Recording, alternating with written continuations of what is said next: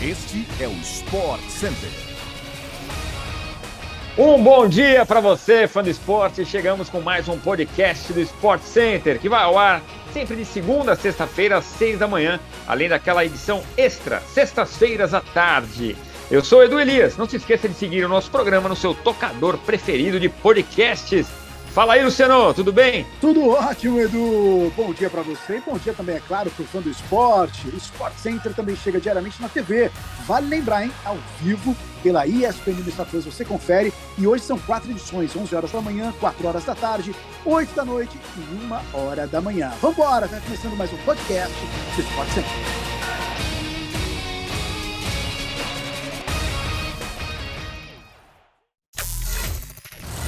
Esta quarta-feira será de muita emoção para os torcedores de Flamengo e São Paulo.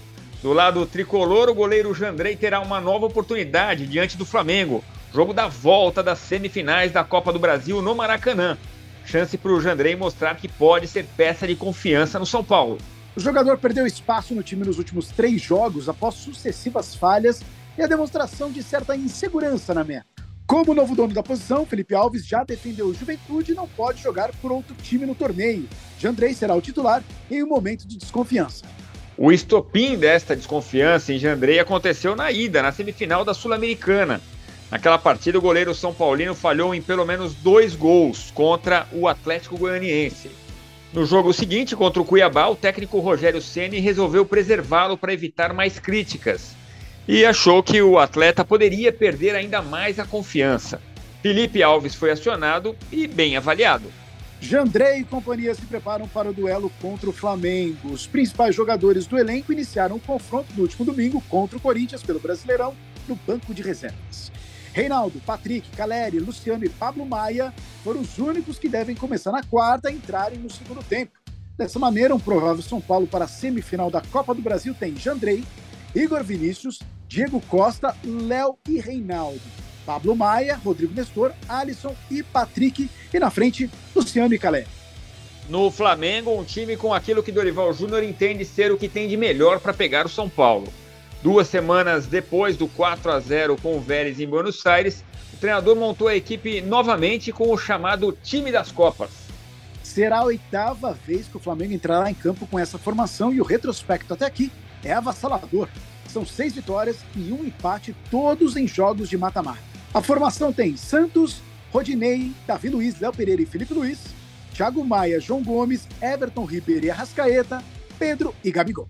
O Palmeiras avisou os empresários de Rony que não irá negociar o atacante agora. O clube foi comunicado sobre uma proposta de um clube do Catar que poderia chegar nessa semana, mas reforçou que a intenção é manter o camisa 10 até o final da temporada.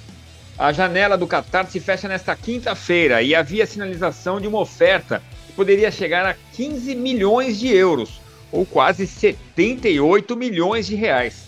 O Verdão, porém, disse aos agentes do atacante que não tem interesse no negócio neste momento.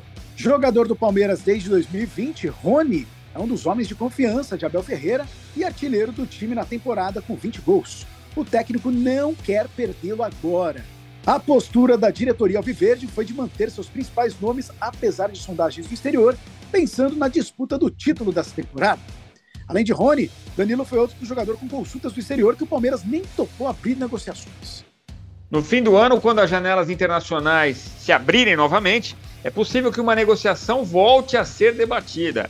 Mas o Palmeiras pensa apenas nas 12 rodadas finais do Campeonato Brasileiro Torneio que lidera com oito pontos de vantagem para o novo vice-líder. Agora é o Internacional que está em segundo. O vínculo de Rony foi renovado no ano passado e é válido até dezembro de 2025. Ele tem 150 jogos pelo Palmeiras, 43 gols e 6 títulos. Foram dois paulistas, duas Libertadores, uma Recopa e uma Copa do Brasil. Com dois gols no fim do segundo tempo, o Sporting venceu o Tottenham por 2 a 0 nesta terça-feira no estádio José Alvalade, em Lisboa. O jogo foi válido pela segunda rodada do Grupo D da Champions League. O time português conseguiu sua segunda vitória e lidera a chave. Os gols da partida saíram todos a partir dos 45 minutos da etapa final. E um deles, uma pintura do brasileiro Arthur Gomes, ex-Santos, que anotou o golaço em seus primeiros dois minutos com a camisa do esporte. A partida foi equilibrada e com chances para as duas equipes até os acréscimos finais. Aos 47, o meia Arthur Gomes, em seu primeiro lance, então, com a camisa do Sporting, fez um golaço. Ele saiu do banco, entrou no lugar do inglês Marcus Edwards e, ao receber na ponta esquerda, fez uma jogada individual com direito a caneta em Emerson Royal, invadiu a área e finalizou na saída de Loris. O lateral Emerson Royal e o atacante Richarlison foram titulares dos Spurs. Além de Arthur, o lateral Matheus Reis representou o Brasil pelos donos da casa. O Tottenham volta ao campo pela Premier League nesse sábado, 1h30 da tarde, enquanto o Sporting também atua contra o Estoril às 2 horas da tarde do mesmo dia. Os dois jogos têm transmissão da ESPN pelo Star Plus. Depois de parar na segunda rodada do US Open, Beatriz Haddad Maia voltou às quadras nessa segunda-feira e estreou com vitória no WTA 250 de Porto Ross. Segunda cabeça de chave no piso duro da Eslovênia, a brasileira confirmou o favoritismo e venceu em sets diretos a dinamarquesa Clara Tauson, com parciais de 7-6 e 6-3 em pouco mais de duas horas de jogo. Com o triunfo, a número 18 do mundo avançou às oitavas de final em Porto Ross. Bia agora aguarda a vencedora do confronto entre a convidada croata de 16 anos, Petra Marcinko, e a espanhola Cristina Buxa, que passou pelo qualifying na Eslovênia.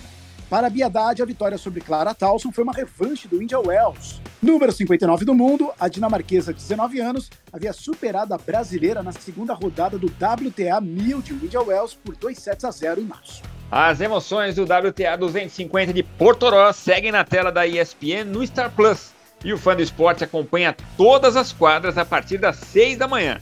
O jogo da brasileira, da Biedade Maia, está previsto para as 2 da tarde.